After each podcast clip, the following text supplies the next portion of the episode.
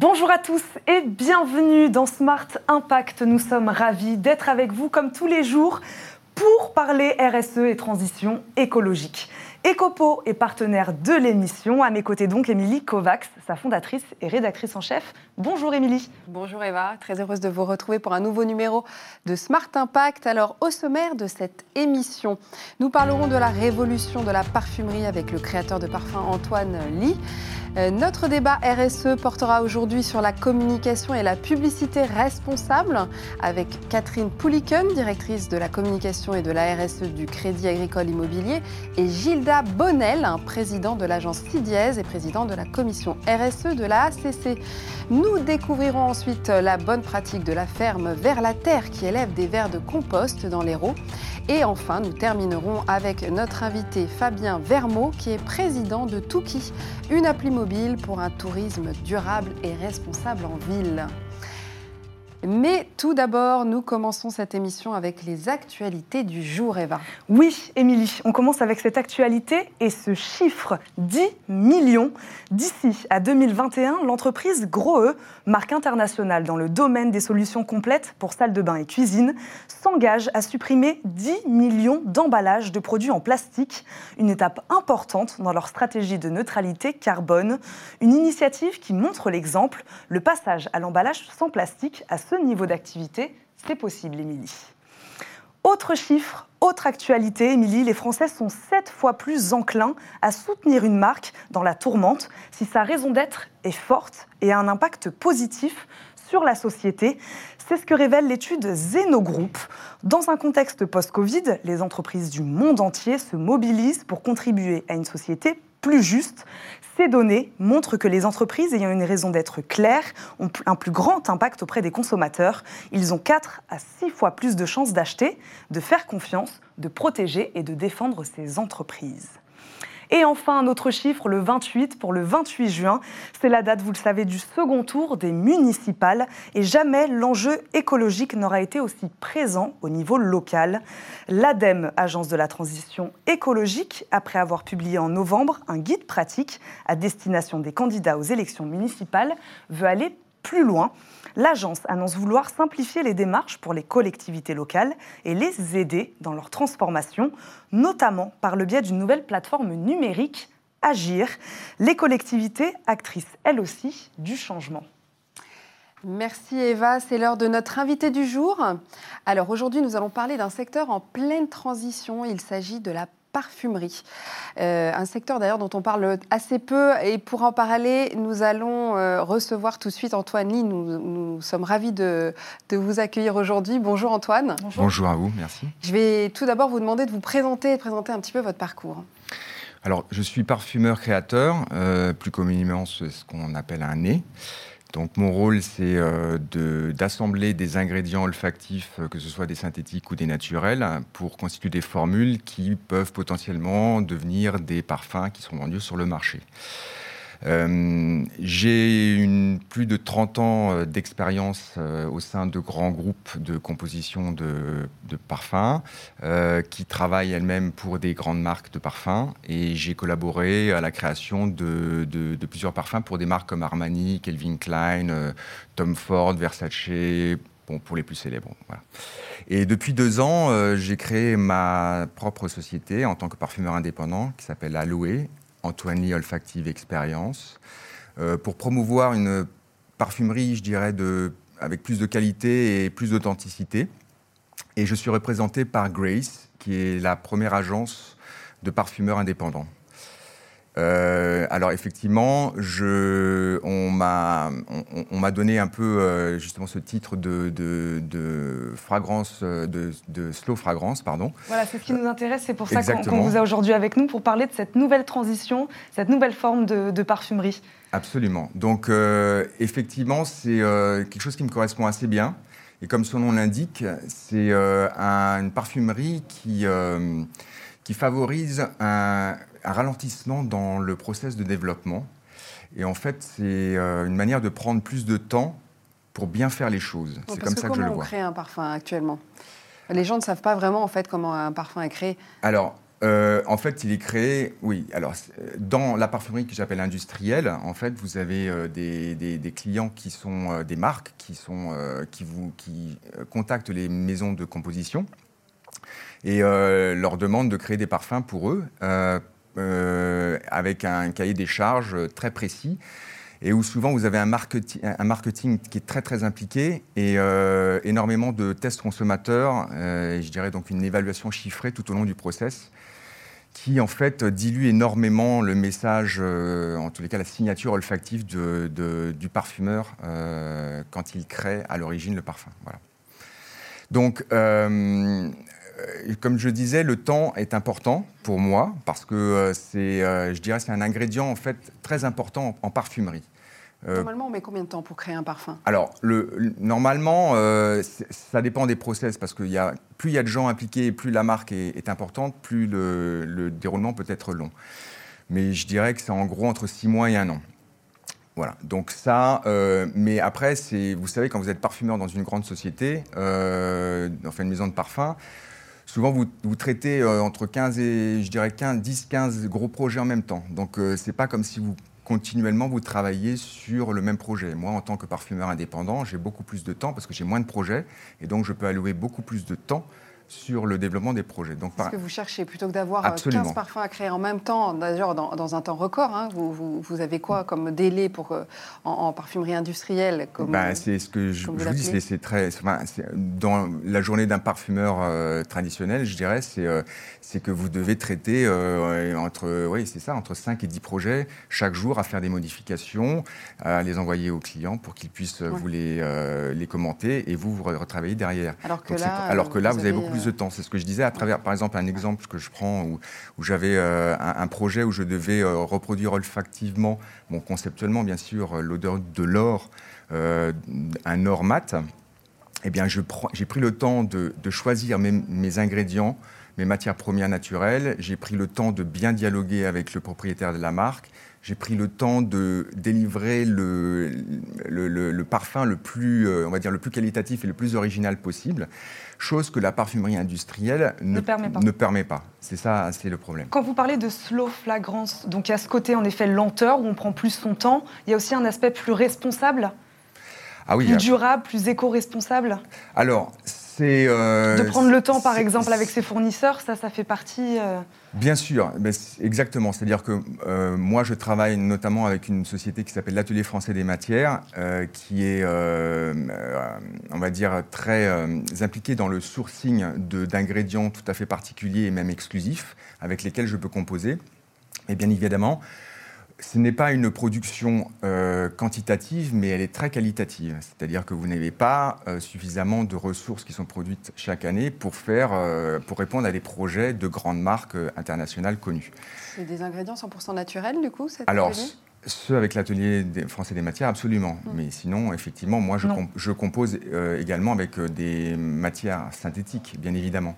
Mais vous avez raison, en fait, c'est un, gros challenge qui va se, qui va se présenter dans le, dans le futur. C'est euh, essayer de réduire l'empreinte carbone pour toutes les compositions de parfums et même la production euh, des ingrédients euh, et des matières premières, dont les molécules de synthèse. Et les molécules de synthèse, vous le savez, sont essentiellement produites par, enfin, issues de la pétrochimie. Euh, et, mais il y a énormément d'initiatives euh, et je suis aussi un peu consultant avec une société euh, dans le centre de la France. Bon, c'est un peu confidentiel, je ne peux pas trop en parler, mais pour essayer de faire, en fait, de faire un changement vers une chimie beaucoup plus verte dans la, production des matières synthétiques. Les entreprises pour lesquelles vous, travaillez, vous nous le disiez euh, au, début de l'interview, est-ce qu'elles, ça les intéresse, euh, cette slow flagrance Ou est-ce qu'elles s'y sont pas encore mises, ces, grosses, ces grandes entreprises, ces grandes marques? Est-ce qu'elles sont intéressées par justement votre transition, ce que vous faites en ce moment, ou elles n'y sont pas encore? Alors les grandes marques, euh, pour le moment, je ne suis pas contacté par les grandes marques. Vous savez, j'ai que deux ans de, d'indépendance, on va dire. Donc il faut, faut, faut le temps de s'installer.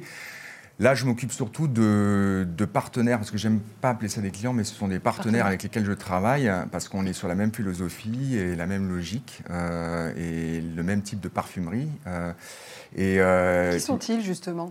Alors, ce sont, alors, il y a souvent des marques qu'on appelle de la parfumerie de niche. Mais la parfumerie de niche, est, avant, était vraiment niche il y a 20, ans, mais maintenant, c'est devenu énorme. en fait, il y a énormément de marques de niche qui en fait ne sont pas si niches que ça parce qu'elles ont le même modèle euh, de développement que les sociétés, euh, les grosses sociétés, euh, enfin les maisons de parfum qui travaillent pour les grandes marques. Donc il faut identifier les marques qui sont vraiment ce que j'appelle niches et qui ont des valeurs identiques aux miennes. Donc, mais il y en a, hein, il y en a beaucoup, il y en a de plus en plus. Et moi, je suis, on me contacte pour ça, pour ces valeurs-là, parce qu'ils savent que je vais dédier du temps sur le projet, que je vais mettre de la qualité dans les, dans les produits, et que vous allez remettre de l'humain. Hein. Je crois que c'est quelque chose de très important pour vous euh, dans, dans, votre manière de travailler. Alors absolument, ça c'est aussi euh, capital pour moi. C'est-à-dire que je trouve que le rôle du parfumeur euh, est très important.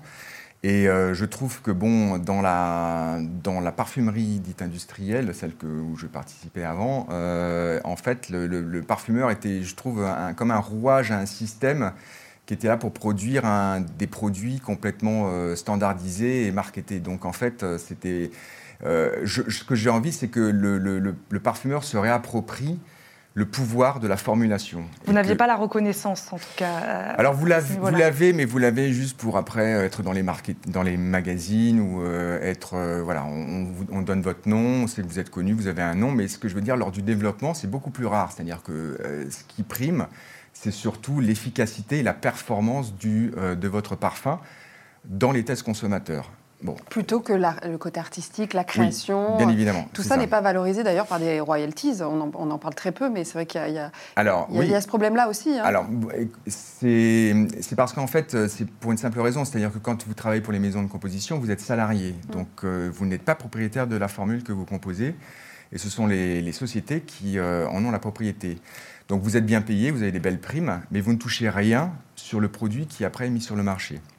Donc, avec Grace, euh, on, enfin, on, a, déjà proposé à des partenaires euh, ce mode de droit d'auteur royalties, on va dire, et euh, qui est un petit peu un changement de mentalité hein, dans l'industrie, mais ils comprennent et ils l'adoptent. Donc voilà, et je pense que c'est tout bénéf en fait, parce que vous, vous impliquez également le parfumeur dans le dans le process de, développement et du coup, euh, euh, il est partie prenante du, au projet et si c'est un succès, il sera, euh, il sera récompensé d'autant plus. Et je pense que c'est plus juste et c'est d'autant plus motivant pour moi.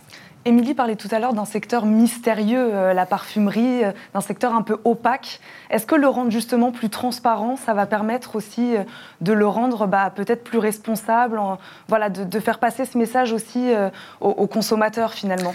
Oui, absolument. Bah, je pense que si vous voulez, la transparence est une de mes valeurs. C'est-à-dire que moi, quand je dis que j'utilise certains ingrédients, je les utilise vraiment et on peut le vérifier et euh, je, peux, euh, je peux le démontrer facilement. Euh, il y a également, ce qui est important, c'est la transparence par rapport aussi à, la manière dont je travaille. C'est-à-dire que souvent, j'invite les, les, partenaires à travailler avec moi. Je les invite sur aussi des champs de récolte. Je leur montre quels ingrédients j'utilise. Il y a beaucoup plus de proximité avec le partenaire avec qui je travaille. Euh, et ça, ça renforce les liens, bien évidemment. Tout est, tout est remis en, cause, hein, c'est un 360. Euh, il y a aussi les flocons. Euh, les flacons d'ailleurs, les flacons de parfum, le packaging, tout ça aussi, ça doit être pris en compte. c'est vraiment tout qui est remis en question. Hein. Oui, alors ça, c'est pas vraiment mon domaine d'expertise, mais je peux quand même commenter. C'est le flacon, c'est essentiellement composé de matériaux comme le verre, le plastique, le métal, et on sait que ce ne sont pas des, ce sont des, matériaux euh, difficilement biodégradables, mais en tous les cas recyclables. Alors, moi, je pense qu'il y a une alternative qui est très intéressante et qui est en train de naître en, ce moment euh, parmi justement euh, des marques de niche et également des marques plus établies. C'est le principe de la recharge. Mmh. Donc, une fois que vous avez consommé votre flacon de parfum, euh, vous allez euh, à, dans un magasin ou un endroit spécifique euh, pour le remplir auprès d'une fontaine à parfum, mmh. de votre parfum. Donc je pense qu'effectivement, c'est encore quelque chose de très confidentiel, et, mais je pense que les jeunes, la jeune génération est, plus apte à s'approprier ce type de, ce type de, ce, type de parfumerie. Merci beaucoup, Anthony, d'avoir été avec nous, de nous avoir parlé de la transition de ce secteur de, de la parfumerie. On passe à la bonne pratique du jour, Émilie. Oui, tout à fait. Euh, Eva, la bonne pratique du jour est celle de la ferme Vers la Terre. Située dans l'Hérault, elle propose un service original, le lombricompostage. Alors, il s'agit d'élever des vers de compost dont le but est d'accompagner particuliers, entreprises ou collectivités voulant s'y convertir. Une solution euh, qui a fait ses preuves, Émilie. Alors oui, Eva, cela fait 12 ans que cette solution euh, permet de réduire ces euh, déchets de moitié. Le fondateur de Vers la Terre s'appelle Jean-Paul Nourry, équipé autrefois pardon, 670 particuliers annuellement en verre de compost et appareils à compost en 2010 en 2007. Aujourd'hui, ce chiffre s'élève à 10 000 convertis par an, parmi lesquels des institutions, des associations ou encore des collectivités, dont Angers et la ville de Paris. Et alors concrètement, comment ça marche, Émilie? Alors, le lombricompostage est un procédé naturel de bi de bio-oxydation. Il permet euh, la transformation et la stabilisation de la matière organique utilisée, euh, dont nos déchets de cuisine, en éléments utiles pour nourrir les plantes grâce à l'action des vers de compost aidés par les micro-organismes. Alors, pour simplifier, il s'agit d'une technique qui permet d'obtenir un engrais liquide et solide très riche, et ce très facilement grâce à la digestion des vers de compost et de leurs enzymes spécifiques qui neutralisent les odeurs. Merci Émilie, très instructif. C'est l'heure de notre débat responsabilité sociétale et environnementale des entreprises.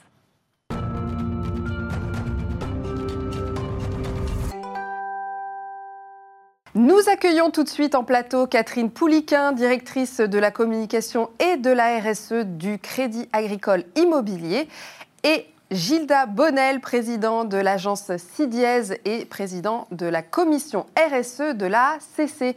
Bonjour à tous les deux. Bonjour. merci d'être ici. Le thème aujourd'hui, qu'est-ce qu'une communication responsable? Est-ce qu'on peut commencer tout d'abord, Gilda, par définir ce qu'est une communication responsable?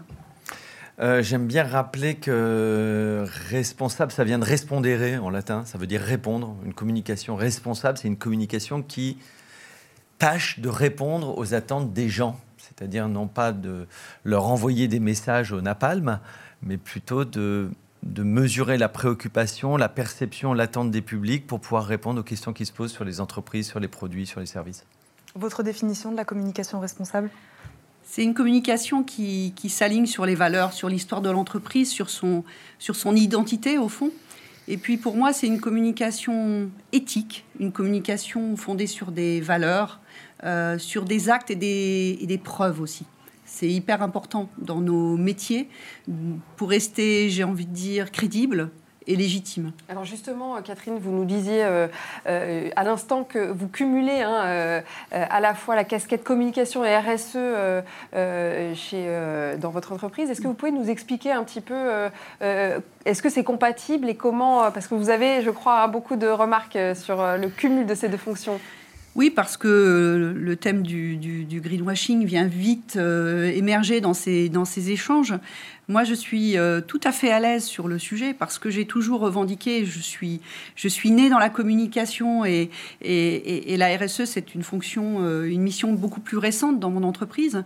Euh, et j'ai commencé mon, ma carrière dans la, la, communication interne. Et là, la sanction, elle, est directe avec les collaborateurs. Quand on ne fait pas une communication responsable, ils nous le renvoient très, très, très, très vite. Et donc, j'ai toujours vraiment insister sur la nécessité de faire de la communication par la preuve et par les actes.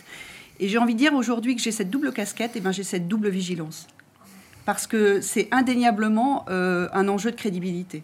Si on n'est pas aligné à ces publics, comme le, disait Gilda, si on n'est pas en, réponse aux attentes des publics, si on n'est pas à leur écoute, euh, on ne fait pas de la bonne communication, on ne touche pas sa cible. Donc c'est essentiel en fait euh, de, j'allais dire, distinguer les deux tout en étant euh, effectivement euh, hyper rigoureux sur euh, la communication par la preuve. Les entreprises aujourd'hui sont obligées d'être responsables dans leur communication, d'être engagées. Dans leur mon amie Elisabeth Laville, la fondatrice d'Utopie, qui dit qu'aujourd'hui, si une marque disparaît, tout le monde s'en fout. Quoi. C'est hyper intéressant de savoir que des entreprises vont mourir si elles ne prennent pas en compte la, la réalité de l'attente de la société aujourd'hui. Voilà, c'est tout. Et on s'en passera très bien. Donc oui, c'est obligatoire. Aujourd'hui, on ne peut pas imaginer une stratégie d'entreprise si on n'a pas euh, pris en compte l'urgente nécessité de dire vraiment aux gens ce qu'on fait, ce qu'on va faire et comment on le fait, et quand on n'y arrive pas, qu'on n'y arrive pas et pourquoi on n'y arrive pas. Si on n'est pas capable de rentrer dans ce nouveau euh, champ euh, de, de vision sociétale et qu'on continue à planquer, à faire ses coups en douce, on se fait rattraper par la patrouille et donc on perd du crédit, de la réputation et on meurt. Des, clients euh, viennent vous voir par la communication et vont euh, par là peut-être commencer à changer l'ADN de leur entreprise. Ça Moi, vous chez CDS, euh, ils viennent par, plutôt par des sujets de transition, de transformation, de responsabilité sociale et ils disent comment est-ce qu'on peut en parler parce que parce que la communication est pas très alerte sur ces sujets-là. Donc, comment est-ce qu'on fait pour que ma, ma, communication puisse embarquer des sujets qui avec lesquels ils ne sont pas très très à l'aise.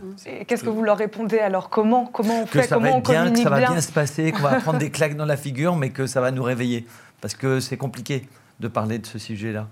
Parler de transformation pour une marque, c'est compliqué parce qu'il y a plein de gens qui sont derrière leur ordinateur, prêts à tout moment à envoyer des scuds en disant c'est pas vrai. Donc c'est compliqué. Faut, faut accepter, euh, faut accepter d'afficher une certaine complexité de nos métiers aussi. Euh, du métier de, de producteur, euh, je dirais, d'offres de, produits et services euh, pour, euh, pour les faire les, le, plus, le plus écologique possible. et c'est pas si simple. Donc on peut pas afficher un tableau qui soit complètement vert. Il faut être honnête. Donc, il faut être juste. Il faut être juste. Et puis, je pense que ça se joue aussi sur l'intégration au cœur du produit de ces enjeux-là.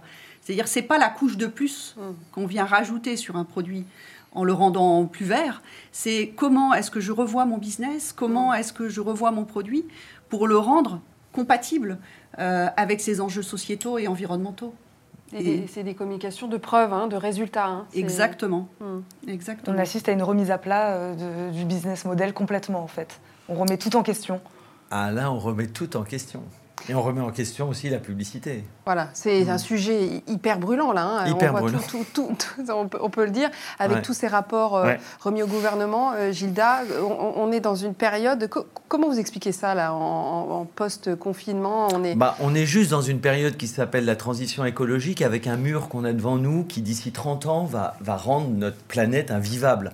Donc euh, aujourd'hui, les, les, les, entrepreneurs, les décideurs commence à percevoir qu'il n'y a pas de, croissance dans un monde en guerre ou dans un, dans un monde dévasté. Donc, euh, y a, ça y est, l'urgence rentre dans les entreprises.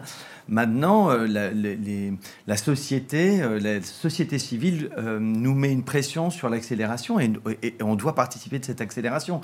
La question qui est posée aujourd'hui par la société civile, les Amis de la Terre, Greenpeace hier, le rapport Jérôme Guibert et, Thierry Dibart à la ministre Borne, c'est est-ce qu'il faut interdire la publicité sur les SUV ou sur le Nutella, ou sur le ketchup, ou sur le... Bah, les énergies fossiles. Et donc, sur les énergies fossiles. Et donc, c'est un, sujet de société énorme. D'abord, parce que nous, derrière, il y a tout ça, un secteur professionnel. Et ça veut dire, ça pose deux questions. La première question, c'est qui sont les censeurs et sur quels critères? Hum. Qu'est-ce que c'est que la surconsommation? Hum. Combien de paires de chaussures par an? Pas personne. Non, mais c'est une grosse question. Qui va définir la, la, cylindrée, le nombre d'avions, de, voyages en avion, etc. Grosse question. Et la deuxième question, c'est aussi qu'est-ce qui va, euh, qu'est-ce qui va rester de notre capacité, de notre créativité, de notre talent, de nos tactiques, des médias, etc. pour faire notre job vers la transition? Mmh. Parce qu'il va falloir quand même la vendre ce changement de comportement, ces changements d'usage, ces changements de produits. C'est pas rien de passer du steak au végétal. Ça demande beaucoup d'experts de, la communication. Il faut, faut, expliquer aux gens qu'il faut aller à Toulouse en train et pas en avion. Bah, on a besoin peut-être pas de publicité, c'est peut-être pas le bon format, mais on a besoin de communication. On vous laisse quelques secondes pour réagir, peut-être avant de clore ce débat. Si vous voulez réagir sur la publicité, en effet, publicité, communication, crois qu'il y, a un sujet qui nous est euh, commun avec Gildas, c'est la notion de récit. La communication, elle raconte une histoire, et ça depuis euh, fort longtemps. Elle va chercher aussi sur une sphère qui est hyper importante sur les sujets dont on parle, c'est la sphère émotionnelle. On a besoin de toucher les gens pour qu'ils changent de comportement, pour qu'ils s'engagent dans une, autre vie, une vie différente, une vie où la consommation serait peut-être pas au cœur justement de leur euh, centre de préoccupation. Et donc, moi, je crois beaucoup au rôle de la communication dans cet accompagnement de la transformation, dans ce rôle vraiment pédagogique pour aider à comprendre les enjeux. Alors effectivement, on vient de vivre une crise qui nous a fait faire une, une, histoire en accéléré quelque part. On craint pour beaucoup euh, qu'elle va être trop vite oubliée parce qu'effectivement, elle nous envoie des, alertes. Euh, et c'est essentiel, effectivement, pour autant, euh, de, de, capitaliser, pour ma part, sur la, sur la communication et sur les communicants pour travailler ces messages auxquels la société et dont la société a besoin aujourd'hui. Et aider justement ce mouvement en transition la communication responsable, c'est important pour la suite. Merci beaucoup euh, à tous les deux d'avoir été euh, avec nous pour, pour ce débat. Euh, nous allons vous présenter maintenant la bonne idée du jour.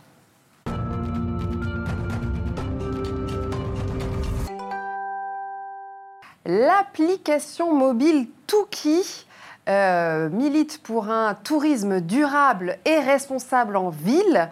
Elle met en avant les initiatives locales. Nous allons en parler tout de suite avec son président, Fabien Vermeau. Bonjour Fabien. Bonjour. Alors, est-ce que vous pouvez nous présenter cette application? Euh, alors, Tuki, c'est une application mobile qui veut être un guide urbain des bonnes adresses durables et responsables pour permettre aux utilisateurs de limiter leur impact écologique lors de leurs loisirs, sorties et voyages en ville. Donc tous les lieux que l'on référence dans l'application, il y en a déjà plus de 400 maintenant, euh, à Paris, Bordeaux, Lyon, un peu à Marseille, à Biarritz, euh, sont tous respectueux des critères de sélection qu'on a définis. Qui, selon vos critères, donc Selon des critères qu'on a définis, oui, au sein de l'équipe. donc là-dedans, on va retrouver aussi bien des hôtels, des restaurants, des commerces, des activités ou des moyens de transport intramuros, j'insiste là-dessus. Donc on ne retrouvera pas du, train ou de l'avion. Euh, c'est plutôt de la mobilité euh, intra-urbaine. Et chacun de ces lieux doit respecter au moins un des cinq critères qu'on a définis. Donc il y a le côté local pour tout ce qui est circuit court, produits locaux. Euh, il y a le côté biologique pour tout ce qui est issu de l'agriculture biologique, aussi bien alimentaire, vestimentaire que textile. Le critère écologique pour tout ce qui est réduction de son impact. Donc ça peut être des politiques de zéro déchet, limitation des dépenses énergétiques, anti-gaspillage le critère équitable, tout ce qui a trait au commerce équitable et à la revalorisation juste des salariés. Et le dernier, c'est solidarité, c'est tout ce qui touche à l'accessibilité handicapée, c'est vraiment un point fort du lieu, parce que de par la loi, normalement, tout le monde devrait être solidaire sur ce critère. Et euh, le dernier, c'est euh, l'accessibilité euh, et l'aide à l'insertion professionnelle, soit via un programme interne, soit en travaillant avec des associations locales. On a quand même envie de vous poser une question sur le secteur qui est en ce moment quand même très très touché, le secteur du tourisme. Comment vous, euh, vous voyez la suite et surtout pour le tourisme, vous qui vous concerne, c'est-à-dire le tourisme éco-responsable et durable? Nous, on voit le tourisme autrement déjà depuis le début, déjà avant la crise. Maintenant, on espère que ça devienne la norme. On voulait que ça le soit, on espère que ça va le devenir. On veut vraiment être, faire de lance de cette, relance économique, écologique et responsable. Euh, comment ça va se passer? Ça va être, je pense, très compliqué pour les différents acteurs, puisque euh, tout ce que l'on référence dans l'application, c'est des personnes indépendantes. On se refuse de, référencer des groupes.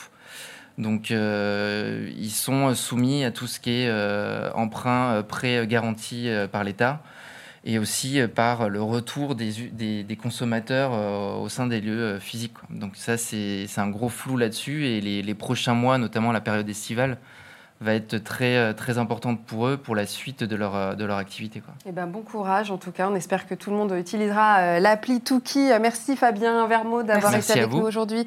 C'est déjà la fin de votre émission Smart Impact. On se retrouve demain, Eva, pour une nouvelle émission. Oui, et Billy, à demain pour d'autres débats et d'autres solutions. Et à très vite sur Bismart.